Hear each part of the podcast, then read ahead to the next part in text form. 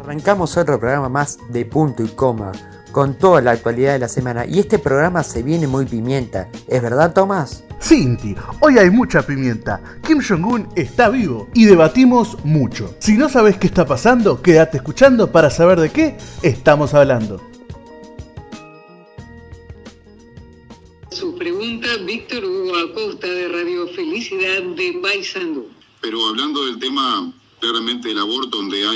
Anticonceptivos y miles maneras para no quedar embarazada la mujer, y hablando de derechos correspondientes, porque el derecho solamente para una parte, solamente para la mujer, este, no contempla el derecho, eh, el del hombre.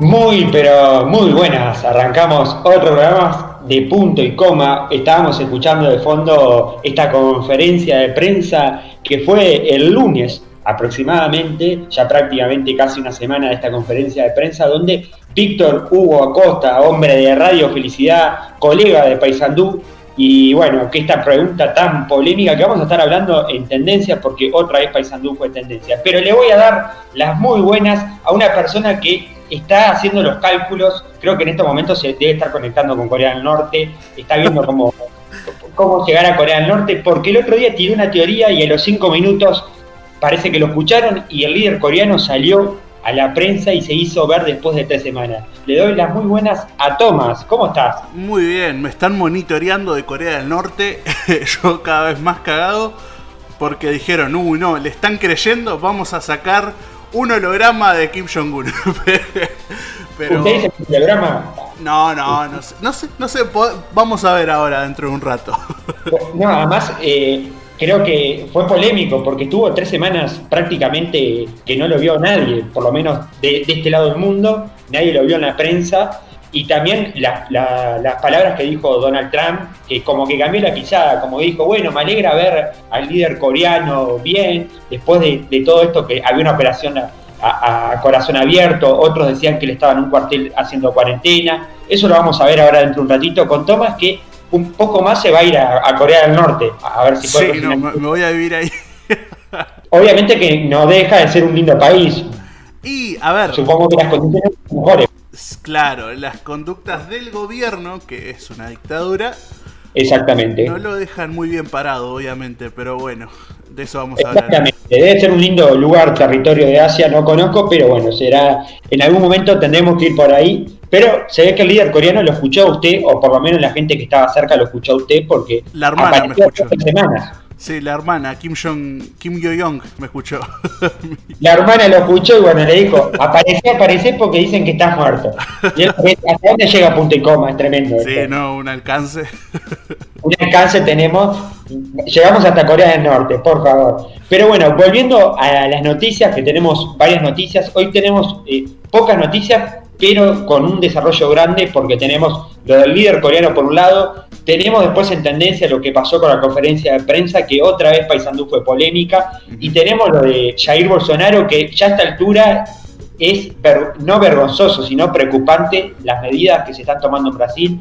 Brasil que cada vez eh, se prepara más a, a la ola del COVID-19 de forma masiva, a la pandemia, sin ninguna medida de fuerza, sin ninguna medida de protección, Recordemos que hasta ahora en América del Sur el único país que fue golpeado duramente fue Ecuador, después América del Sur eh, fue como un continente donde se pudo controlar el COVID-19 tomando diferentes medidas desde Chile, desde Paraguay, incluso desde Venezuela, eh, lo mismo en Argentina, lo mismo en Uruguay, pero siempre acatando una medida. En cambio Brasil es un país que no ha tomado medidas, es el país más grande de América y es el país que tiene 200, eh, millones de, habitantes aproximadamente y que obviamente que dentro de un rato vamos a estar hablando con Toma de números, porque Toma tiene números exactos. Estoy acá en la base de datos de COVID-19 Estoy viendo todos los datos y ahora vamos a hablar de eso. Exactamente, pero bueno, primero, ¿cómo estás, Toma, después de presentar la noticia? Eh, bien, bien, estoy, estoy tranquilo, estoy, estoy amigándome mucho con la cuarentena. Ya, la quería, pero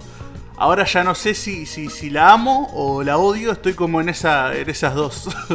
Eh, claro, además ahora también otro tema que es muy candente esta semana fue la nueva normalidad la nueva normalidad de los cuidados para salir a la calle. Sí. Bueno, pero ¿cuál otra además del tapabocas? Eh, no, en realidad la nueva normalidad lo que, lo que incluye es, bueno, obviamente la, la famosa distancia que hay que tener entre las personas, Sí. el no tener, bueno, un contacto físico con personas que no conviven con nosotros, el tener una higiene muy estricta, o sea, desinfectar la- los calzados, eh, tratar de que, bueno, que si, si andamos con plata, bueno, después usar alcohol en gel, lavarnos las manos, o sea, e- eso es lo que más o menos se trata de, de, bueno, de, de difundir esta nueva normalidad, de que de a poco se vaya volviendo todo, pero paso por paso. Sí, Hasta, bueno, en Europa ya, se ha aplicado prácticamente. Sí, en Europa están empezando a intentar eh, salir de la cuarentena, que es difícil igual, pero ya están em- empezando a, a intentar sacar gente de sus casas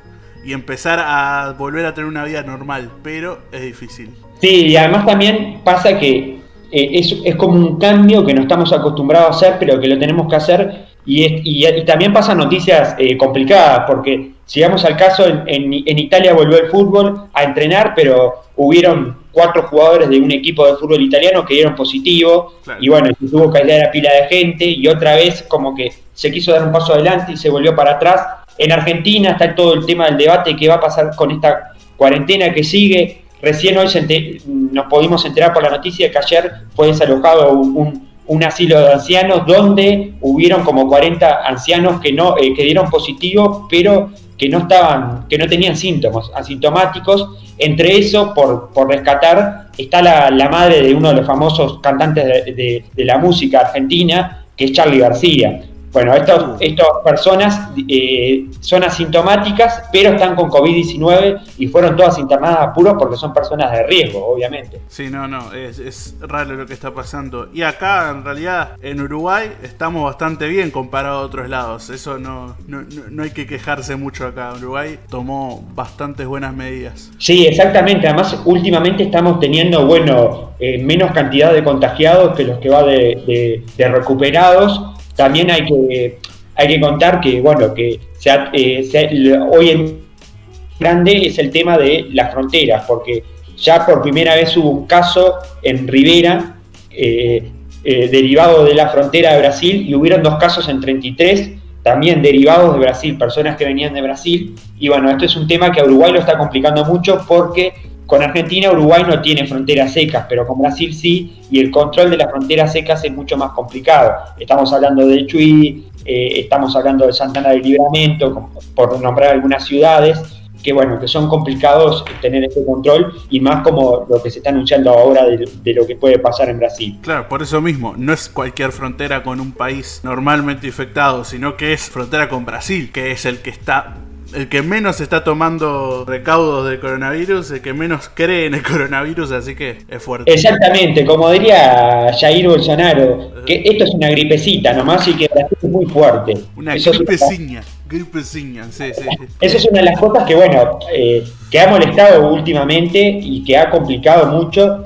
Eh, Brasil, eh, para hacer un análisis breve, Brasil está pasando por una situación políticamente eh, eh, muy complicada, porque mucha gente que estuvo, que fue clave, yo creo, para, para que Bolsonaro ganara a, bueno, a su, a su rival, que en parte fue Lula, que después, obviamente, Lula con todo lo de, ya sabemos, lo de Lavallato y todo eso, toda la corrupción que hubo eh, y en Petrobras y mucho más, terminó preso, pero el juez Moro, que fue una de las personas que estaba en el gobierno de, de, de, de Jair Bolsonaro, y bueno, y hoy en día fue una de las personas que renunció, que dio atrás y que estaba in- investigando causas, eh, eh, como causas de corrupción del gobierno de Bolsonaro, y bueno, y también muchos estados que tuvieron contradicciones por el tema de, claro, Bolsonaro no está tomando ninguna medida, al revés, incita a salir a la gente. El otro día veía que habían un shopping en Brasil. No solo eso, sino eh, dice que las iglesias son. oh,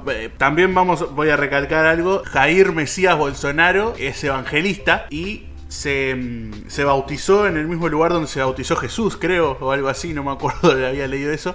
Bolsonaro había dicho que las iglesias eran un servicio esencial. eh, por eso hizo que quedaran abiertas y que haya misas eh, casi todo el tiempo. Y los religiosos tomaron eso como, ah, no me va a pasar nada porque tengo la fe de Dios, me voy a salvar, y, es muy peligroso eso. No, exactamente. Además estamos hablando de uno de los países donde, bueno, la creencia religiosa y más la creencia en la fe eh, hacia Dios es muy grande. Es uno de los países eh, creyentes en el mundo. Anda a nivel como, no como México, pero anda por ahí en el ranking de los países eh, más creyentes. Además, Brasil tiene un gran contraste con el tema de que es tiene mucho sobre la religión católica, pero también tiene alrededor iglesias pentecostales y todo lo que tiene que ver con los evangelistas, que también tienen su fuerte.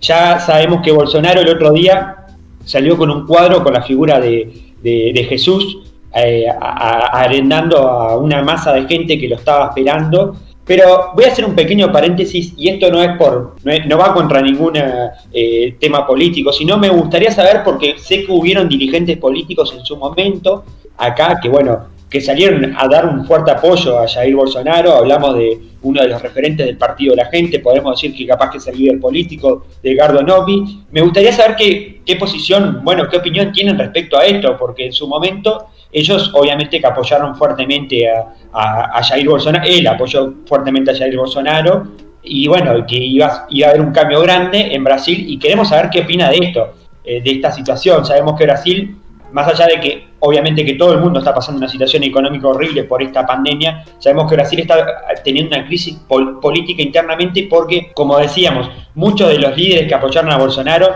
se terminaron bajando por toda esta locura que está teniendo Bolsonaro y bueno, este arrebato que tiene. Y también hay que decir que, claro, obviamente que la pandemia no diferencia ideología, ni poder económico, ni poder político, sino si tiene que pasar, va a tener que pasar y esto es lo que en estos momentos eh, está, está haciendo como la previa de que Brasil puede llegar a ser uno de los epicentros de, del COVID-19, ¿no? Eh, sí, eh, ¿querés que te tire datos? ¿Te tiro números? Exactamente, sí, además nosotros nos guiamos con algo que últimamente ha sido como la Biblia de los datos. ¿Cómo es la página esa, Tomás? La página es John Hopkins, que es la universidad de John Hopkins. Ponen John Hopkins coronavirus, ya lo dije el episodio pasado, pero Igual les tiro una más fácil, es coronavirus.jhu.edu y ya va a aparecer todos los datos de todo el mundo. Eh, les digo los datos de Brasil. Ahora hay 141.000 infectados en Brasil, que son bastantes, bastantes infectados. 9.600 muertes hasta ahora y recuperados 55 mil. Estamos hablando de, uno de los países más grandes eh, territorialmente y con una población grande en América del Sur. El más grande de, Latinoamérica, sí. Hablamos de 200 millones de habitantes que tiene Brasil. Y bueno, y obviamente que esto también nos preocupa a nosotros porque ya hubo casos de, eh, de contagio respecto a gente que estuvo en Brasil y a la gente que anda alrededor de la frontera. Como decíamos, tenemos frontera terrestre bueno, veremos qué pasará, sabemos que eh, obviamente que el gobierno uruguayo está preocupado y que el mundo entero ahora empieza a mirar a Brasil de otra manera. Eh, esperemos que no, no, pase lo que pasó en Estados Unidos y lo que pasó en Europa con Italia y España. Esperemos que sea leve y que bueno, que se pueda solucionar y que de una vez de todo Bolsonaro tome conciencia de que bueno, hay que tomar una medida importante de bueno, de tratar de, no sé, alguna medida de poder eh, bajar todos estos contagios, porque hay mucha gente que murió, que, obviamente que no era persona de riesgo. Eh, hubo el ejemplo la otra vez de una, de una muchacha que creo que era modelo, que estaba embarazada y que eh, me parece que era, no sé si era modelo o entrenadora, y que no tenía nada de riesgo y al final terminó, terminó falleciendo ella, que es una noticia muy, muy triste porque creo que no sé si me parece que dio a luz, pero ella terminó falleciendo. Y bueno, esperemos que estas cosas se puedan arreglar. Obviamente que nosotros vamos a estar atentos a todo lo que esté pasando en el mundo y aquí esta es una de las noticias de la mesa. Pero ahora vamos a la otra noticia de la mesa para ir cerrando la mesa. ¿Qué pasó con el líder coreano? Bueno, Kim Jong-un, como dije en el episodio pasado, em, supuestamente estaba muerto. ¿Te acordás? Que lo dije en tendencias, lo dije porque había habido muchos memes, porque es un dictador y Internet le encanta hacer memes con cosas malas, eh, que está bueno eso. Y de repente, apenas digo la noticia, me escuchan de Corea del Norte, me escucha la hermana Kim Yo-young y dice, salite porque ya te creen que estás muerto. Y salió y tenemos fotos de él em, vivo, vivito y coleando. No, no, no, no sé qué pensás vos. Eh, yo lo primero que pienso es que usted quiere algo con la, con la hermana de él. Eso es lo primero que Eh, pienso. sí, sí, es linda Kim Yo-Young. No eh, eh, aunque sea dictadora, es linda. O, sea, yo estoy, estoy pensando eso, digo. Estoy pensando que usted quiere tener algún contacto con ella. No sé, digo. Por la- no hablo coreano, pero bueno. la, la están nombrando mucho acá la hermana. Digo, también es divertido decir el nombre. Kim Yo-Young es muy divertido. Pero sé que usted gusta mucho la, cul- la cultura coreana y que tiene muy buena pronunciación. Esto lo voy a reconocer, obviamente. Pero, y además está bueno eso porque obviamente que uno tiene que decir tal cual es el nombre y a veces, bueno, sabiendo de que viene de otra cultura, se complican los nombres y las pronunciaciones. Sí, no, a veces puede ser hasta medio raro, porque en un programa de Mirta Legrand, una, una invitada había tipo dicho un nombre así medio raro y quedó medio racista. A ver, es, es, es Kim Jong-un, se, puede, se pueden burlar de él porque es un dictador, digo, pero, pero quedó medio racista muy, muy, muy en general y, y es medio raro. Hay que pronunciar bien las cosas. Claro, y además eh, estuvo como, por lo que tengo entendido, estuvo 20 días sin aparecer a los medios de, de prensa, sin aparecer a nadie. Tres Al- semanas estuvo. Tres semanas exactamente, tres semanas. Bueno, una de las teorías que se empezó como a tejer en parte fue de que, bueno, de que él estaba eh, confinado en un cuartel por el tema de- del COVID-19. No se sabe si es verdad al final lo de la operación, porque con este- se empezaron a tirar eh, diferentes, eh, obviamente que como todos sabemos la información de Corea del Norte eh, llega a veces eh, muy, muy escueta y bueno, y lo que ellos quieren transmitir obviamente, pero bueno, eh, está vivo, está vivo y según Trump Sí, le dio alegría. Dijo que de que él estaba vivo. sí, ya son mejores amigos, ya... Es como, es como, parecen como, como, son como hermanos, porque se, se quieren y se odian. Vio que, bueno, es lo que muestran, digo, lo que muestran las cámaras, uno ve lo que muestran las cámaras, digo. Y, Uno no sabe en las- reuniones internas qué es lo que hay. Obviamente que sabemos que hay muchos intereses y, y sabemos el- el- la ideología de Corea con la de Estados Unidos y sabemos el choque grande que hay entre una potencia como es Estados Unidos y un país como Corea del Norte. Pero vio que se- por momentos se reunieron, después se dieron la, la- la mano, después, eh, bueno, por otro momento se decían odio, que él tenía un botón con una bomba nuclear. Todas esas cosas que han pasado La- las amenazas de, de Kim Jong-un quedaron en el pasado, aunque no mucha gente la creyó. Lo de, lo de Trump puede ser una estrategia de me voy a aliar para que no me tire una bomba nuclear porque está loco. Así que Sí, voy- yo creo que en realidad el que más sufre ahí no es el que creo que el que más sufre ahí no es Estados Unidos, sino Corea del Sur que está al lado, por favor. Sí, no, es más, habían dicho que en realidad las bombas de Kim Jong-un eh, no llegaban a Estados Unidos. No, obviamente. o sea, por eso, es rarísimo. Bueno, nos despedimos de esta mesa de noticias. Tuvimos a lo del líder coreano que obviamente que lo vamos a estar siguiendo. Bueno, especialmente Thomas lo va a estar siguiendo. Sí. Eh, Espero que el día que el día si consigue tener un vínculo con la hermana, espero que consiga tener un vínculo con él para ver si si podemos tener alguna charla, por lo menos sería Una entrevista. Sí. muy importante eh, en punto y coma. Y bueno, y después eh, cerramos con lo de Jair Bolsonaro, que es una situación muy preocupante y alarmante que el mundo entero está mirando qué va a pasar en Brasil y nosotros obviamente también porque somos país vecino y está en nuestro eh, continente, obvio, está, está de decirlo. Pero bueno, cerramos por acá la mesa y nos volcamos a las tendencias, eh, algo que a todos nos gusta y que hoy en día con que todos estamos en casa miramos mucho más las tendencias. Vamos con la música.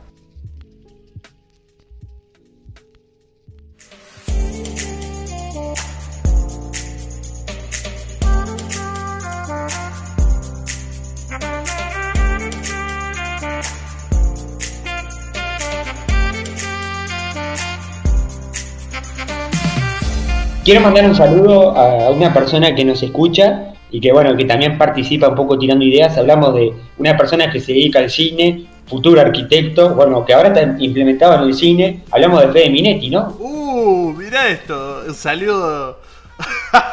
saludo personalizado a Fede Minetti. Sí, sí, sí. Fefo Minetti, mejor dicho, pero sí. Más conocido como Fejo para los amigos.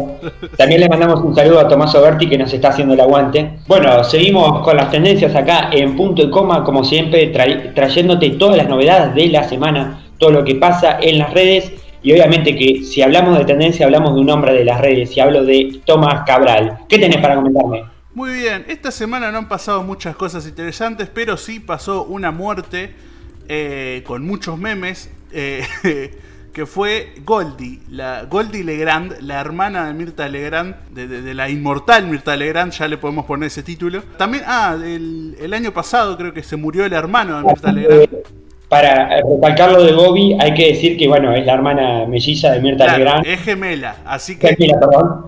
Eh, gemela murió con 93 años y no murió de, ninguna, supuestamente por lo que tenemos entendido, Mirta Legrand se pudo comunicar con ella previo a que pasara este hecho horrible que lamentamos, obviamente.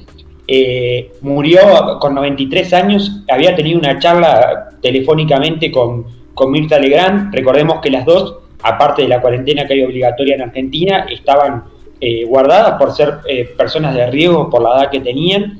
Y luego de esa llamada, ella se acostó a dormir una siesta y después se enteraron de la noticia que falleció, donde fue una noticia muy dolorosa porque Mirta Legrand no se pudo despedir de su hermana como quería. Después uno de los asesores que trabaja con, que trabaja que trabajaba con la hermana decía que la hermana murió de, de tristeza porque por lo que se sabe no tenía ninguna enfermedad eh, así grande que digas, bueno, determinante que digas, pa, estaba con, no sé, con gripe. Bueno, pero a esa edad eh, ya, como se dice, o se decía antes, llega la muerte natural, que es eh, como poder morir ya por, por edad. Igual algo también raro que siempre me, me pareció raro de esas gemelas es que Mirta como que se mantiene mejor a Goldie. Y nunca entendí por qué pasó eso, porque son hermanas. también como hubo ese mito, porque recordemos que Mirta, obviamente que tiene una cierta imagen, una cierta imagen eh, capaz televisiva. La hermana tenía, tenía, tenía su trayectoria porque participó de... Sí, sí, las dos eran actrices, eso sí. muchas cosas, pero como que Mirta supo como que sobrepasar esa imagen de la, de la televisión, donde también eh, requería otras cosas como el tema de, bueno, de algún arreglo estéticamente, de, sabemos que, que Mirta debe tener sus cirugías, que bueno, todos sus arreglos que capaz que su hermana no lo tenía, y también como que su hermana al pasar del tiempo fue tomando un perfil más bajo, no, ya, ya no se la veía eh, como Mirta, como, en la, como lo que es Mirta, que Mirta más allá de que hoy en día no salga, eh, digo, no ha, no, ha, salido tanto a la calle en, los últimos tiempos, pero sí ha seguido haciendo su programa, ha seguido estando en contacto vía televisión con la gente y eso como que la imagen la sigue teniendo en pie. En cambio, la hermana bajó ese perfil y como que quedó más eh, perfil bajo, más al, tema familiar, no tanto al público. Hay gente que no sabe ni que Mirta Legrand tiene una hermana gemela y es rarísimo porque es una hermana gemela. Pero sí, sí. En realidad hay un mito que se decía, decían las malas lenguas, como dicen, que muchas veces como que Mirta quería tratar de que su hermana no, no estuviera tan expuesta por un tema de, de la imagen de Mirta y porque, bueno, obviamente que al tener la misma edad y que una capaz que no tenga las cirugías o no tenga el arreglo que tiene Mirta Legrand, eh, como que podría dejar eh, eh, ahí mal parado a una de las dos. Eso es lo que se decía, obviamente, pero son cosas que, que se corren y que no vamos a saber. Lo que sí, lamentablemente, hoy en día, en tiempos de COVID-19, no se pudo despedir como quería Mirta y eso obviamente que le debe doler a una persona que, es la hermana. No, y eso pasa con todas las muertes ahora en, este confinamiento. No se puede visitar, no se pueden hacer velorios, es, es, raro lo que Exactamente, exactamente. Además estamos hablando de una persona como Mirta que tiene 93 años, que no está para salir en este momento a, la calle, obviamente. Pero bueno, cerramos esta noticia que fue tendencia, que pasó el domingo pasado, fue, eh, si no mal recuerdo, el, fallecimiento, ya va prácticamente va a ser una semana de este fallecimiento.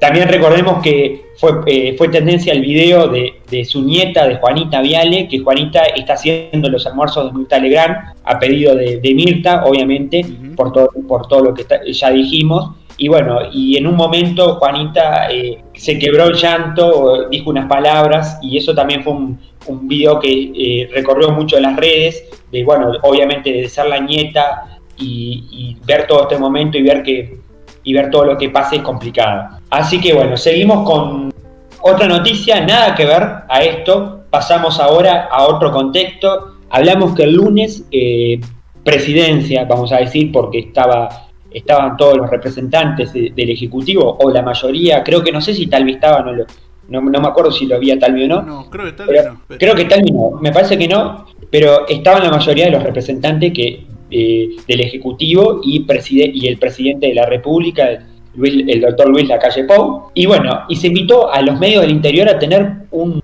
por lo menos un diálogo, por lo menos, bueno, vamos a hacerle una pregunta a, varios medios del interior. A mí lo que me llamó la atención, me hubiera gustado que hubiera muchos más medios del interior. Me pareció que hubo pocos. Yo no, no, no, llegué, a, no, llegué eh, perdón, no llegué a captar si, si fue a todos los departamentos. No, todos los departamentos no eran, pero era un medio de cada departamento. Había bastantes, eso sí, no eran todos los departamentos. Eso claro, pero eso, eso me extrañó, ¿viste? Porque me hubiera gustado que tuvieran todos los departamentos, o por lo menos que, bueno, que alguien de, de los departamentos, eh, algún representante estuviera. Sí, Pero bueno, espera, tampoco sé cómo funciona Zoom. Por ahí no entraban 19 personas más más la presidencia, o sea... No, no, no sé cómo fue, no sé tampoco cómo fue el arreglo, que eso es una de las cosas que, que me dejó muchas dudas, porque también otra pregunta que quedó ahí, que digo, no, no la pude todavía contestar, la busqué, pero no la pude encontrar, es si Presidencia se comunicó con periodistas o con medios, y los medios eligieron a los periodistas. Ah, Esa es una de las dudas que me quedó grande. No, y otra, otra cosa que quiero denunciar es Dejen de usar Zoom, por favor. Hasta presidencia usa Zoom. Es horrible Zoom, no funciona Zoom, pero bueno, está. Bueno, eh, conspiraciones de, de Tomo. es malo, pero es malo tipo técnicamente, pero está, no, nada, eh, te está pagando la competencia, decinos, Tomo, si te está pagando. no, ojalá, ojalá me estuviera pagando, pero bueno. Bueno, eh, volviendo al tema, hubieron varios departamentos, hubo gente de Carmelo, de Colonia, hubo gente de Rivera que hicieron preguntas muy interesantes Creo que la temática estaba, más decirlo, pero tenía relacionado al COVID-19 como tema central y a el encare que podía pasar con el interior, porque sabemos que esto, más allá de que eh, Uruguay depende mucho de Montevideo, el interior eh, tiene su fuerza grande y bueno, muchos querían saber qué pasaba. Pero hasta que llegó la, la pregunta, perdón, de este, eh, podemos decir, comunicador, periodista, no sé si es periodista, pero comunicador podemos decir, Víctor Hugo Acosta, hombre de Radio Felicidad, que tiene un programa en Radio Felicidad, y que mucha gente no lo conocía hasta el momento. Recordemos que Víctor Hugo Acosta es un hombre que es pastor, eh, es pastor, es, creyente, y bueno, y largó una pregunta que, bueno, eh, no sé, eh, relacionada con la problemática del aborto. Le consultó al mandatario sobre qué acciones se podría tomar para proteger a los 10.000 niños que no nacen en Uruguay. También eh, los métodos anticonceptivos que están a disposición de las mujeres, hablando de cómo como cristiano dijo que el aborto solo se contempla el derecho para una parte, no, a favor las mujeres. A ver, a ver, sí, no, no, no, yo no lo voy a defender al periodista, obviamente digo, si, si es colega, pero eh, no me gustaron los dichos que dijo porque como que dijo que solo las mujeres pueden decir, que es verdad, porque es el, embarazo es algo solo de mujeres, solo ellas pueden decidir si quieren abortar o no. Y él dijo básicamente que no le gustaba que fueran solo las mujeres, porque como que solo se toma el punto de vista de ellas, pero es el punto de vista de ellas porque son ellas las que están embarazadas, ellas tienen que tomar la decisión. No me gustó ese dicho que dijo él de que solo que no le gustara que fuera solo una parte, pero bueno. Bueno, y siguiendo con esto, eh, Obviamente que siguiendo con esto, eh, bueno, eh, de parte de las mujeres que no se contemplan al hombre y a los niños, dijo este periodista, que no, bueno, esta es una pregunta que él atribuye de forma personal, el salud de cristiano, creyente en Dios, obviamente.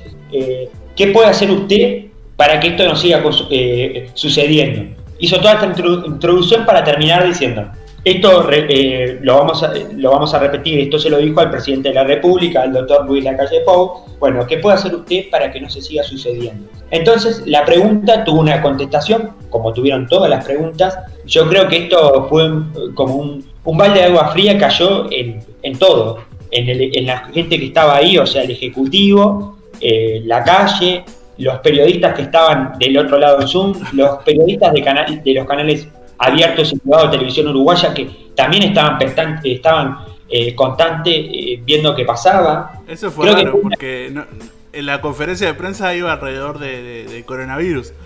Y cuando lanzó esa pregunta como que desconcertó a todos. Eso fue, fue raro. Claro, exactamente. Bueno, también hay que saber que Luis Lacalle Pou, eh, obviamente que contestó de una manera, como todos sabemos, que él es cristiano, ¿no? Sabemos que bueno, él cree en Dios y no votó la ley del aborto. No, cuando... No, no, no votó la ley a favor de Dios. o sea, él, obviamente que él tomó su disciplina personal de, bueno, de no, de no estar de acuerdo en su momento.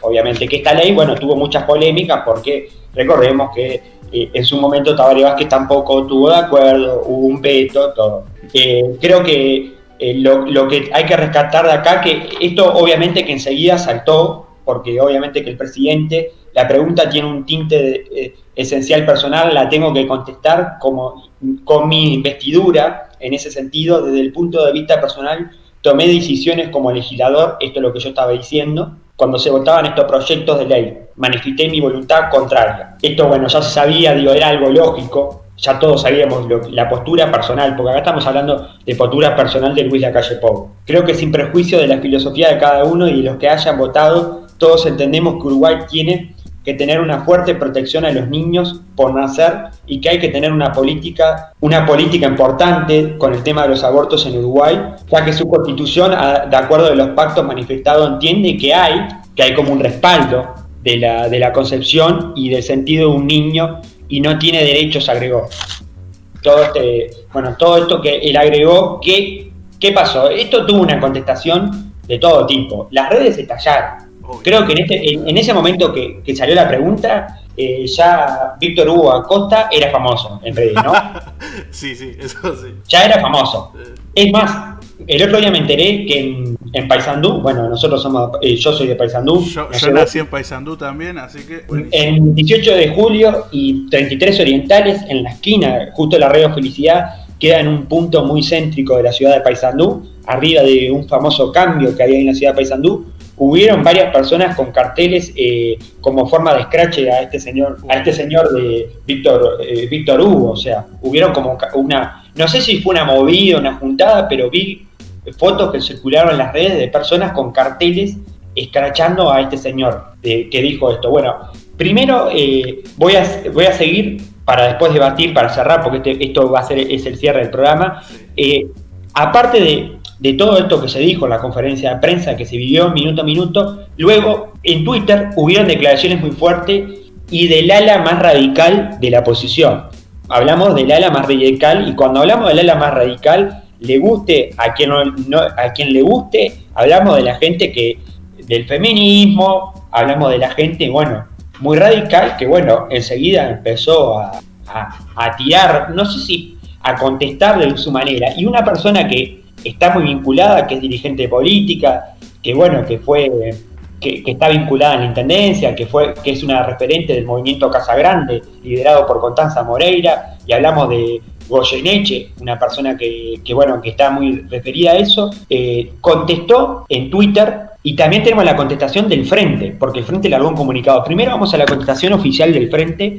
La bancada del Senado del Frente Amplio hizo una declaración ante los dichos referente a la agenda pro vida. Defenderemos la agenda de derechos, señaló el, Frente Amplio. Uruguay es uno de los países pioneros en reconocimiento de los derechos sexuales y reproductivos como, de, como derechos humanos, en la implementación de políticas públicas que garantizan su ejercicio, destacándose la promulgancia de la ley número 18.987 de interrupción voluntaria de embarazo y B, y la ley 18.426 del derecho a la salud sexual y reproductiva. Estas leyes fueron aprobadas luego de un extenso debate legislativo y social que involucró la participación no solo de actores políticos, sino también de la sociedad civil y de la academia. Después la declaración sigue, pero esta es una parte de la declaración que lo hizo una fuerza política que hoy en día es oposición que, bueno, eh, se puso a los dichos del periodista y en especialmente del presidente, que, como diciendo que el, eh, que el presidente se había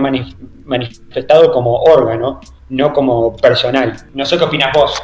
Esta ley se hizo con el gobierno del Frente Amplio y el Frente Amplio la quiere mantener y hay que mantenerla. Digo, ahí me, pongo en opinión personal, ¿no?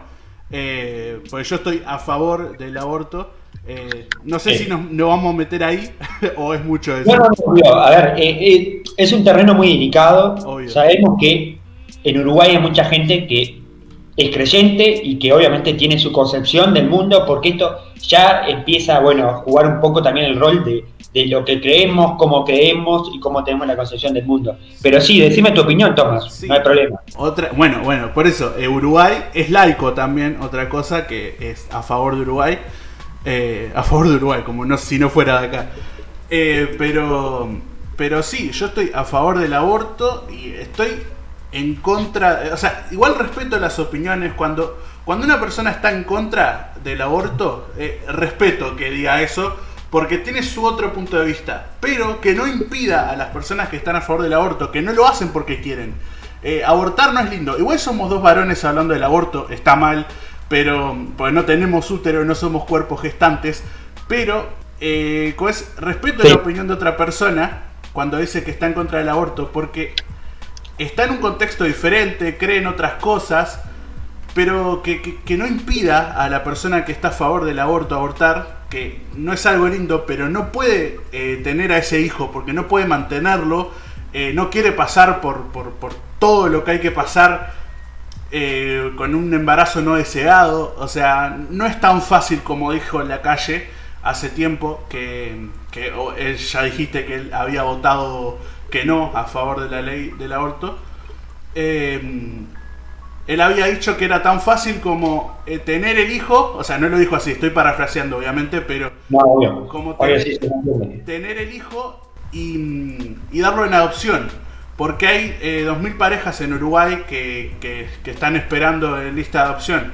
Está bien eso, obviamente, eh, también está bueno adoptar, pero si no, no vas a sufrir pasar tener un hijo que no querés para darlo, es, o sea, eso, no, no, no sé. Ya, ya dije, somos dos varones opinando del aborto. Está mal, pero vamos a hacerlo porque es nuestro programa. Bueno, eh, me está llegando en estos momentos por interno. Eh, perdón que interrumpa acá un breve impasse, un punto y coma. en estos momentos algunos portales digitales están, eh, están tomando la noticia de que hay otro fallecido de COVID-19. Se suma los, si no mal recuerdo, son 17 personas fallecidas. Se suma el número 18 en estos momentos. Estamos hablando de que es viernes 8, 18 50. Algunos portales ya están tirando que un hombre de 49 años que estaba con la, con la enfermedad, con el COVID-19, eh, internado varios días en CTI, acaba de fallecer por la enfermedad. O sea que, bueno, otra persona más que se suma a los casos de, fallecidos en Uruguay. Así que pasamos de 17 a tener 18 fallecidos. En este momento todavía no se ha hecho oficial eh, en, no he visto ningún portal oficial de presidencia todavía, estos lo manejan algunos portales web, pero está bueno tirarlo. Ah, como eh, estás, estás en noticias de último momento. Eh, noticias de último momento. Volviendo al tema este que es polémico, antes de, bueno, de emitir un poco un comentario, una opinión mía, quiero tirar, porque esto es tendencia de redes, Fabiana Goyeneche, como dije, persona de, de Casa Grande, que directora de desarrollo de la Intendencia, escribió en Twitter, se escribe prohibida, se dice antiderecho, estaremos alerta y unida y ninguna mujer sin poder decir sobre su propio, ninguna mujer sin poder decidir sobre su propio cuerpo. Esto es un tuit que bueno, que como varios tuits, le ponemos lo de Fabiana porque es una, es una líder política, una dirigente política, pero obviamente que muchas personas que no, que no, que no son líderes políticos escribieron esos tweets. Mi opinión es, voy a tirar una opinión que puede generar mucha polémica, y va a generar polémica, porque es un tema muy delicado. Primero, eh, me parece a mí que el periodista se lo, se lo escrachó, yo no sé por qué se lo escrachó el periodista, porque yo que recuerdo, salvo en dictadura, acá estamos en libertad de, expresión de opinión. Y el periodista dijo que era una pregunta personal. Y la, y la, y la fundamentación que dio fue de una libertad también de culto, porque yo puedo creer en Dios como él puede creer en, no sé, en en San Pedro o en lo que sea. Y si él quiere fundamentar esa pregunta en lo religioso, lo puede hacer. Creo que en ese, eh, escrachar al periodista me parece a mí que no lleva a ningún lado. ¿Por qué? Porque estás, estás eh, metiéndole presión a una persona que cree en algo, que tiene todo el derecho, mientras no pisa al otro, tiene todo el derecho de creer en lo que sea, porque él no, está, él no mató a nadie, ni, ni, ni hizo una apología de algo. Él hizo una opinión, una pregunta, perdón, fundamentada en sus pensamientos, que son sus pensamientos religiosos, que está bien. Luego, después me voy a, me voy a fundamentar en otra cosa que, es importante y que la dijo el gobierno y la dijo Salina, que es el ministro de, de salud pública. El gobierno va a seguir acatando lo que hay, la ley que se aprobó del aborto. Más allá de que eh, Luis Lacalle Pou como presidente crea en Dios y no le guste, y ya sabemos lo que, lo que, que hay muchas, eh, muchas leyes relacionadas a temas delicados como el aborto, que Luis, él mismo la manifestó públicamente, que no estaba de acuerdo por su pensamiento y eh, su pensamiento religioso y su creencia que tenía. Que eso no quiere decir que mañana el presidente vaya contra la ley del aborto, porque él habló de su pensamiento personal, no habló de presidencia. Donde sabemos que en presidencia, primero sabemos que es un, un gobierno de coalición, hay cinco partidos que piensan diferente en muchos aspectos y sabemos que cada persona piensa diferente. Y como dijo Salinas, por ahora se va a seguir el mismo procedimiento que se estaba siguiendo. A mí me parece entender que el comunicado que dio eh, esta vez la oposición, que es el Frente Amplio, me parece que fue un comunicado eh, demasiadamente eh, exagerado. Yo no creo que era para tanto, porque fue una opinión de un periodista que prácticamente lo dijo personal y una opinión del presidente que también aludió que personalmente. Además, no hay que olvidarse, porque mucha gente, esto no es por tirar, para hablar hoy en día de que, de que, la, oposición hoy en día, porque hablamos del Frente Amplio que promueve esta ley, pero ¿quién, dio la, ¿quién inventó la ley? El presidente de la República en su momento, que fue Tabaré Vázquez, que era creyente.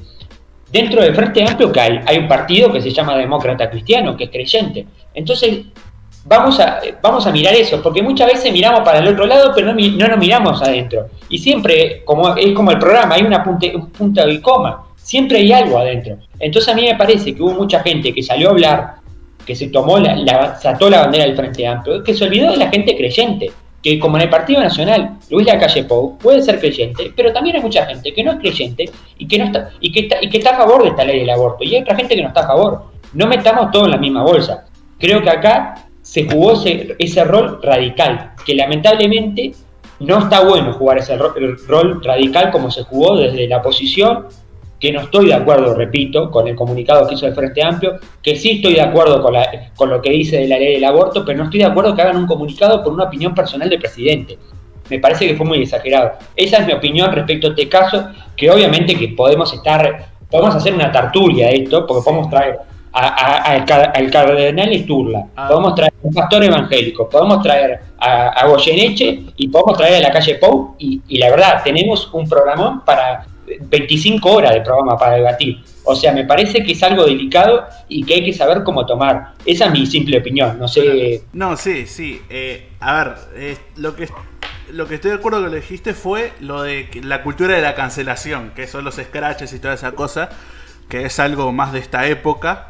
Eh, los scratches así. Que la verdad, sí, no estoy de acuerdo en scratchar a una persona por lo que dice, por sus opiniones. Pero en este caso fue un poco radical lo que dijo. No la parte religiosa, no, no me estoy metiendo con él por ser religioso. Sino lo que dijo. Dijo que no se toma en cuenta la, la visión del hombre. Y no tiene nada que ver el hombre en este caso. Eh, y eso sí está mal lo que dijo. No hay que escracharlo. Ok, en redes puede ser porque en redes sí hay que opinar. Pero ir hasta el lugar, tener carteles, eso sí está mal. Eso es, verdad, te, lo acepto. Pero también otra cosa, el debate de la religión es otro. No, no, no tiene nada que ver con el aborto, porque como ya dijiste, hay personas religiosas que están a favor del aborto. El, debate de la religión es otra cosa. De, de, un, de un tema de que, bueno, hay mucha gente. No podemos meter todo en la misma bolsa. Creo que hoy en día se metió al Partido Nacional como que, bueno, el Partido Nacional, porque el presidente de la República que pertenece al Partido Nacional, que reitero que es un una coalición, es creyente, pero no todos los del Partido Nacional son creyentes, ni todos están a favor y, en contra del aborto, algunos sí, otros no. Eso es una de las cosas que, que, creo que para mí es un error que se está cometiendo hoy, porque, ah, sí, porque todos los blancos son, no, no, no todos los blancos, no todos los colorados, no todos los frente y no todos los de los demás partidos, por decir. Creo que ese, ese es un, como que se armó una rivalidad, parecía un Peñarol nacional. O bueno, estás a favor del aborto o estás en contra del aborto, y no, no es así. Hay matices en todos lados. Sí, igual una cosa es eh, no estar a favor de la ley, que bueno, como ya dije, se respeta, pero otra cosa es querer derogarla. Eh, hay videos de la calle Pou, eh, ahí me estoy metiendo yo, yo me hago cargo de esto. hay videos de la calle Pou diciendo que si alguna vez tenía la oportunidad de derogar la ley del aborto, eh, votaba a favor. Y eso ya es otra cosa, eh, no es estar en contra nada más y dar tu opinión, pero pero está. Bueno, es un tema que, como te dije, podemos traer a todas esas personas, por decir líderes de diferentes eh, congregaciones religiosas y políticas, y las podemos traer y podemos hacer una tertulia de 25 y 30 días, porque obviamente que hay mucho material para debatir. Y además, para cerrar, es un tema que, bueno, que también hay que decir que Uruguay tiene, corre una ventaja con ese tema, que Uruguay es un país laico y hoy en Argentina se está debatiendo ese tema, ese tema está en la mesa y hay un gran problema que es que Argentina tiene la religión en el poder, tiene el catolicismo que va de la mano con, en el poder. Entonces, pongamos las cosas eh, en la balanza y veamos también lo positivo que hay. Uruguay es un país donde hay libertad de expresión, libertad de culto, y esas cosas nos permiten a tener todos estos diálogos. Y ojalá que esto que estoy diciendo, que no se pierda, porque lamentablemente el otro día yo vi personas que a este pobre hombre, porque la verdad, a ver, yo no, capaz que yo no pienso igual que el hombre, pero tampoco lo voy a ir a, acribillar,